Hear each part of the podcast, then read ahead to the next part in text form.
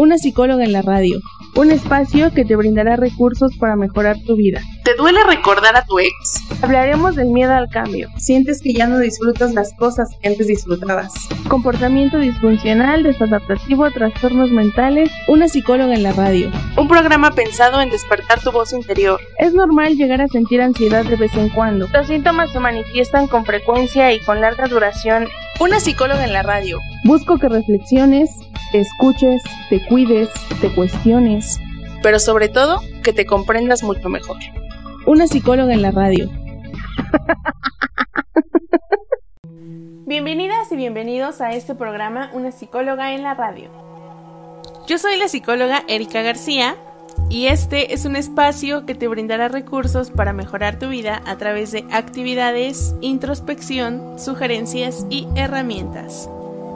El día de hoy, 19 de abril de 2021, hablaremos de los adolescentes en pandemia de COVID-19. La Organización Mundial de la Salud define la adolescencia como el periodo de crecimiento y desarrollo humano que se produce después de la infancia y antes de la edad adulta.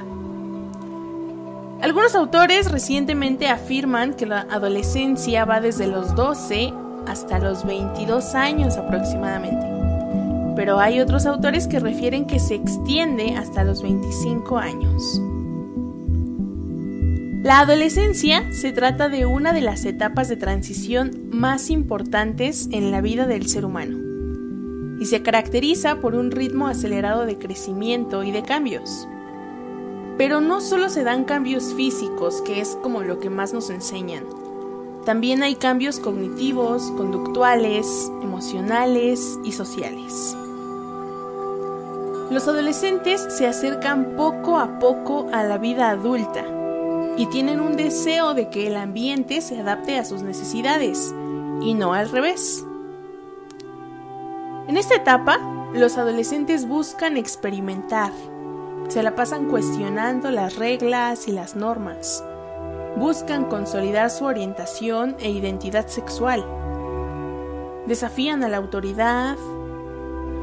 Su grupo de amigos pasa a ser lo más importante para ellos.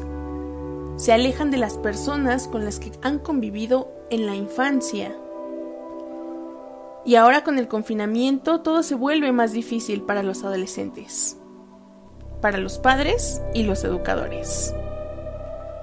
De por sí, la adolescencia es una etapa complicada. Con el confinamiento, lo es aún más. El estar tanto tiempo encerrados con la familia puede llegar a provocar conflictos, desacuerdos, pleitos, peleas, que son un tanto normales por la convivencia. Y esto puede sacar lo mejor y lo peor de cada uno de los integrantes de la familia. Así que el objetivo principal que debemos tener como padres o cuidadores es el de fomentar un espacio llevadero y poder solucionar conflictos que se den dentro de la familia. Así que recordemos, un adolescente ya no es un niño pero tampoco es un adulto. Es un adolescente. Y los adolescentes también tienen la necesidad de salir, de relacionarse, de socializar con otros adolescentes. La mayor parte del tiempo buscan pasar su tiempo con personas de su edad en lugar de su familia. La adolescencia es complicada para todos. Para los adolescentes porque están empezando a conocer el mundo, a identificarse con sus iguales, con los estereotipos que ven. Quieren todo rápido y fácil. Y muchas veces no miden el peligro. Y algunos terminan en conductas de riesgo o actos delictivos. Y los padres están ansiosos porque termine esta etapa de adolescencia y todo pueda volver a la normalidad. Para los adolescentes, la intimidad y la privacidad son muy importantes. Y si no respetamos su espacio, podemos hacer que se alejen o se aíslen aún más de nosotros. el confinamiento les impide cubrir esas necesidades de, contacto con, con sus iguales. Y esto puede generar malestar, aburrimiento, frustración, aislamiento, cambios de humor, irritabilidad, cambios en el sueño, peleas constantes, ansiedad, etc. Los adultos debemos entender y comprender que están experimentando sensaciones propias de la edad, junto con el confinamiento. Y debemos intentar ayudarles a que puedan sobrellevar la situación de la mejor manera posible. Todos hemos sido adolescentes. Y hagamos un pequeño ejercicio en lo que vamos a un corte. Intenta recordar qué pensabas, qué hacías, los errores que cometiste. Trata de recordar tus prioridades, lo que querías y cómo era tu relación con tus padres durante la adolescencia.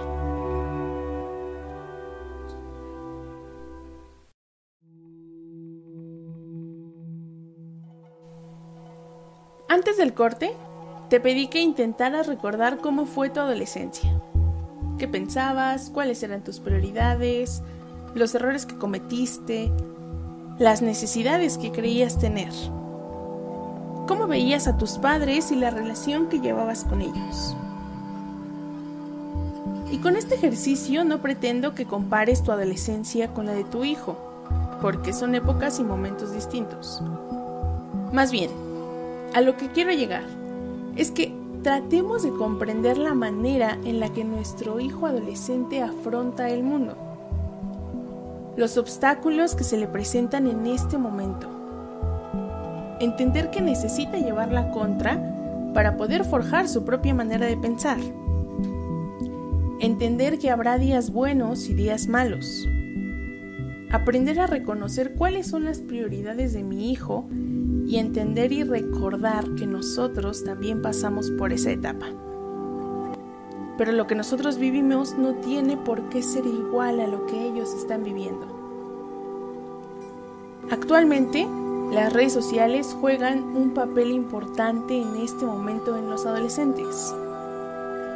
Pero también sería bueno ser cuidadosos en los sitios que navegan, las personas que conocen por internet saber el contenido que consumen, conocer a los influencers que siguen y la información que estos les transmiten. Habría que delimitar un tiempo para el estudio, para, para hábitos saludables, para relaciones sociales, un tiempo de sueño, para labores domésticas, actividades en familia y tiempos para el ocio.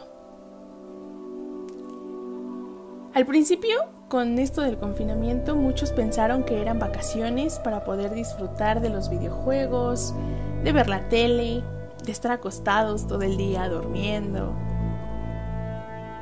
Pero no fue así.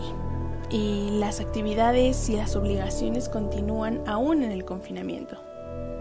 Por eso te sugiero que hagas, o más bien delimites un tiempo para todo. Porque aún en casa puedes hacer muchas cosas. Claro que cada familia tiene diferentes rutinas que pueden ir cambiando de acuerdo con las actividades de cada uno, ¿no? Hay padres que rolan turnos en sus trabajos o hijos que tienen clases en las mañanas y en las tardes. Por eso hay que aprender a negociar los horarios con los adolescentes y con los demás integrantes de la familia para que todos se sientan involucrados y no lo vean como una imposición. Es importante poner atención en la manera en la que nos comunicamos con nuestros hijos adolescentes. Debemos utilizar una comunicación asertiva. En programas anteriores ya había hablado de la comunicación asertiva, pero te voy a hacer un pequeño resumen. Hay que tratar de comunicarnos asertivamente con los adolescentes, o sea, de una manera clara, donde podamos explicar y también escuchar y negociar nuestros deseos, sentimientos y los deseos y sentimientos de nuestros hijos, sin menospreciarlos, sin ofender, sin invalidar o herir al otro. El comunicarnos asertivamente con nuestros hijos nos va a ayudar a tener una mejor relación con ellos. Y al dejar que se exprese, vamos a, ver, vamos a poder comprender mejor lo que le está pasando al mismo tiempo que le estamos transmitiendo un mensaje de que es importante para nosotros y juntos podemos llegar a un acuerdo con límites claros. Incluso podemos seguir aplicando la crianza respetuosa con nuestros hijos, aunque sean adolescentes.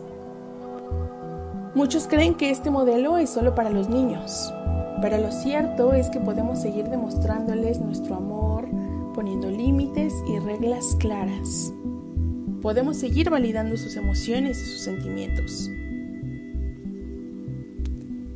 En la adolescencia, nuestros hijos también nos necesitan. Y muchos padres se alejan e invalidan su sentir porque son cosas de la edad, ya se le va a pasar. Solo quiere llamar la atención. Pero como lo he comentado en programas anteriores, los hijos necesitan atención. Los hijos, independientemente de la edad que tengan, necesitan saber y sentir que sus padres los aman y los procuran. Es cierto, en la adolescencia los hijos llegan a tomar su distancia para poder redescubrirse, pero como adultos debemos darles apoyo y soporte. Hay que seguir pendientes de lo que hacen, lo que dicen, las personas con las que se relacionan y explicar las consecuencias positivas y negativas de sus decisiones. Platica con tus hijos y reconoce sus necesidades. Es más, intenta ser el tipo de padre que necesitabas cuando eras un adolescente.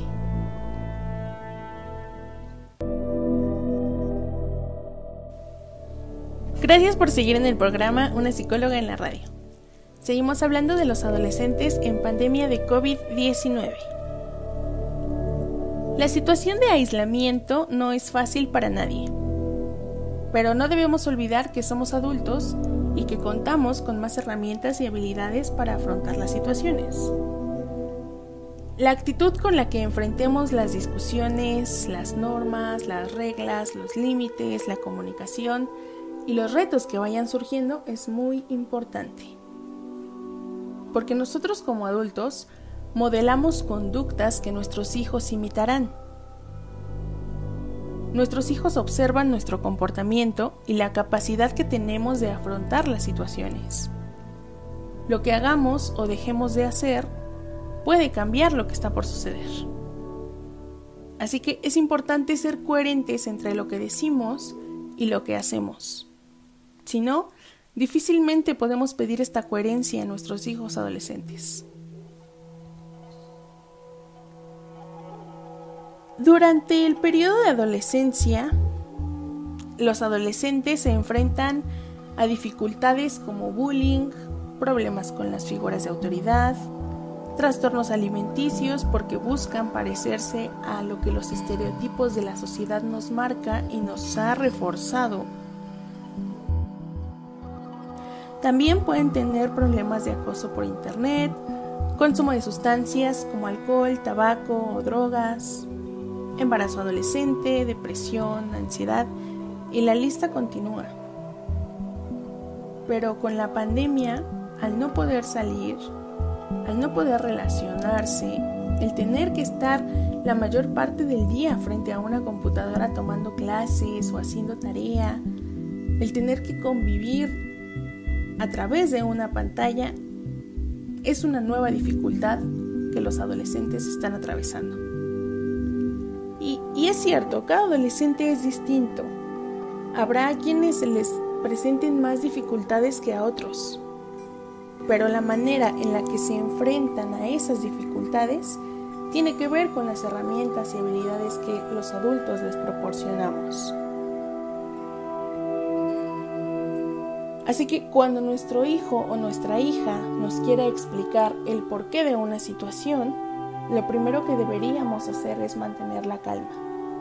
Yo sé que en ocasiones es complicado, pero hay que esforzarnos en mantener la calma para poder pensar con mayor claridad. Luego hay que escuchar lo que nuestro hijo quiere decirnos. Vigilar nuestro tono de voz al hablar y las palabras que queremos transmitir. Porque cuántas veces ¿Te has arrepentido de decir algo en un arranque de ira?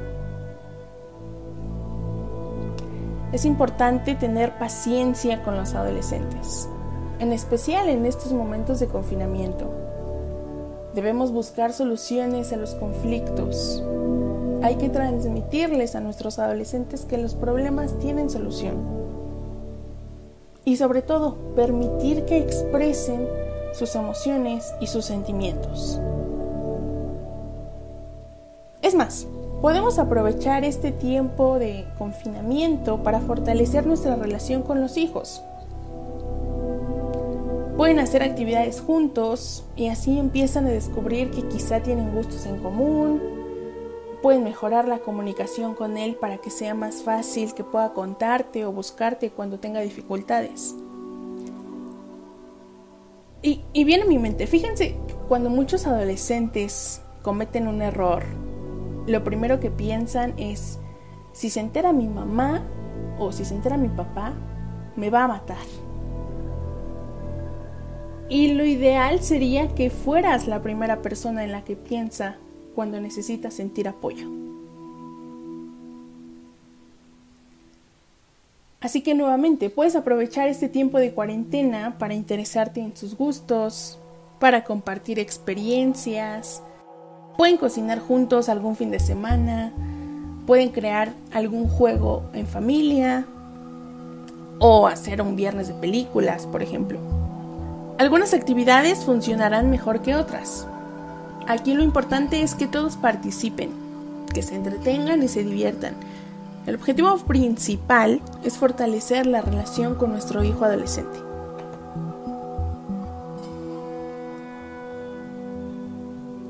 También no olvidemos respetar tanto padres como hijos los compromisos que antes se habían acordado. Escuchar, dialogar y pedir perdón si nos equivocamos.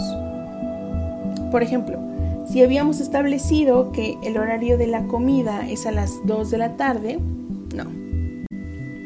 Por ejemplo, si habíamos establecido que los domingos van a ser días para preparar la comida juntos y después hacer un juego en familia, que se respeten esos horarios y esos tiempos. Con estas estrategias que te estoy dando, podemos mejorar nuestra relación, la comunicación y crear un buen ambiente familiar y sobre todo fortalecer nuestros vínculos emocionales y familiares.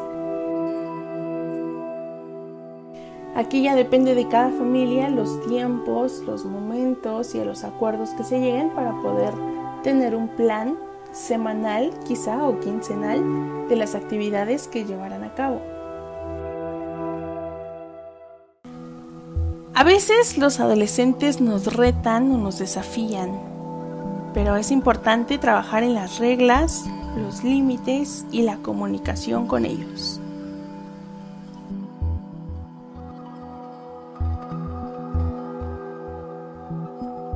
La mayoría de los padres que llevan a sus hijos adolescentes a terapia es porque ellos quieren que los compongamos. Quieren que dejen de contestar, de portarse mal, quieren que sean obedientes. Pero muy pocas veces llega un padre o una madre al consultorio queriendo conocer estrategias para mejorar su relación con su hijo. Los padres caen en el error de querer que el hijo cambie, cuando ambos deberían cambiar para una sana convivencia. También hay otros padres que buscan cumplir sus sueños personales a través de sus hijos. Por ejemplo, un padre que siempre quiso estudiar medicina, pero como no pudo hacerlo, presiona a su hijo para que él sea un gran médico y a lo mejor el hijo quería dedicarse a la arquitectura, a las artes o a cualquier otra carrera. Pero como siente la presión de su papá o la presión de su mamá, cede y estudia lo que sus padres quieren que estudie. Y no debería de ser así. Hay que recordar y dejar que nuestros hijos vivan su vida y estudien lo que ellos quieran. Porque de nada va a servir que nuestro hijo estudie una carrera por presión nuestra. Porque se le va a hacer muy pesada, porque quizá no le guste y ni siquiera la ejerza. Así que hay que dejar que tomen la decisión de estudiar lo que ellos quieran, aunque a nosotros no nos guste. Quizás si lo vemos muy confundido por no saber qué hacer de su vida o qué, a qué estudiar, a qué dedicarse, podríamos guiarlo de acuerdo con sus aptitudes y sus habilidades para que elija un tipo de perfil que se adapte con su esencia. Y no al revés. También es importante también no podemos olvidarnos de estos padres de familia que exigen a sus hijos que sean los mejores de su clase, que tienen que sobresalir en todo y todo el tiempo. Esta sobreexigencia en los hijos hace que ellos vayan definiendo su valor como seres humanos a partir de las calificaciones que sacan. Y el día que saquen una mala calificación, ¿no? Entre comillas, que a ver, aquí habría que hacer un paréntesis porque ¿cuánto sería una mala calificación? ¿Un 7? ¿Un 8? Es mejor que tenga esa calificación que puede parecer mala a que se la pase estresado todo el día porque tiene que estudiar. Es mejor que tenga esa mala calificación a que se la pase estresado todo el día porque tiene que estudiar todo el tiempo, porque tiene que ser el mejor en todo. Al final, al replicar esa conducta, estás criando hijos perfeccionistas que nunca van a estar satisfechos con su esfuerzo y les va a generar mucha inseguridad. Recordemos que todo en exceso es malo Incluso lo que parece bueno al final, si es en exceso, va a hacer daño, va a afectar. Por ejemplo, si tomas más de 3 litros de agua al día, puedes dañar tus riñones. Y aunque parezca que estás haciéndole bien porque estás tomando agua que beneficia a tu cuerpo, al tomar de más lo estás perjudicando. Estás haciendo que tu cuerpo trabaje de más, lo estás forzando. Lo mismo pasa con el estudio. Al estar enfocado en sacar buenas calificaciones todo el tiempo, quizá ni siquiera estás aprendiendo lo que deberías o ni siquiera estás aprendiendo lo suficiente, lo necesario, porque lo que importa es obtener una buena calificación. Así que es preferible que nuestro hijo saque un 7, un 8 y que tenga tiempo para estudiar, para jugar, para distraerse, para estar con sus amigos, a que esté de malas, estresado, presionado por obtener una calificación de excelencia. Hay que recordar que una calificación no nos define como personas. Somos mucho más que un diploma de excelencia académica.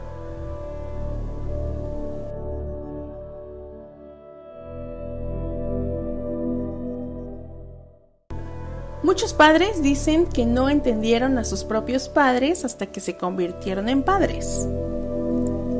Pero también creo que hay que entender a nuestros hijos adolescentes porque nosotros ya fuimos adolescentes. Así como tenemos empatía con nuestros padres por lo que nos dieron, habría que tener empatía con nuestros adolescentes. Acércate a tu hijo Interésate.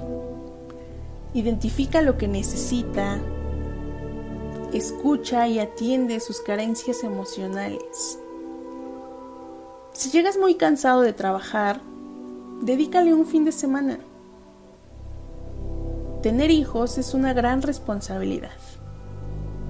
No los descuides. Recuerda que tus hijos necesitan que los apoyes, que los animes, que los escuches que les creas y que los aceptes. Aún en la adolescencia, aún cuando sean adultos. Aunque los adolescentes se, se esfuercen en demostrar lo contrario, necesitan de sus padres.